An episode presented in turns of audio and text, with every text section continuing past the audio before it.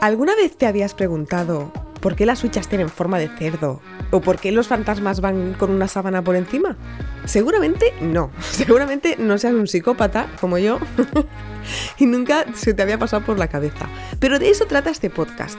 En este podcast vamos a estar respondiendo preguntas que no te habías hecho antes, curiosidades de la historia que te van a volar la cabeza y que además quedarás genial cuando las cuentes en el bar tomando una birra, que al final es lo importante. Mi nombre es Judith Tiral, si no me conoces yo me dedico a viajar por el mundo buscando el origen de las cosas y lo cuento en YouTube y ahora en exclusiva con Podimo voy a estar cada domingo respondiéndote una pregunta que no te habías hecho antes.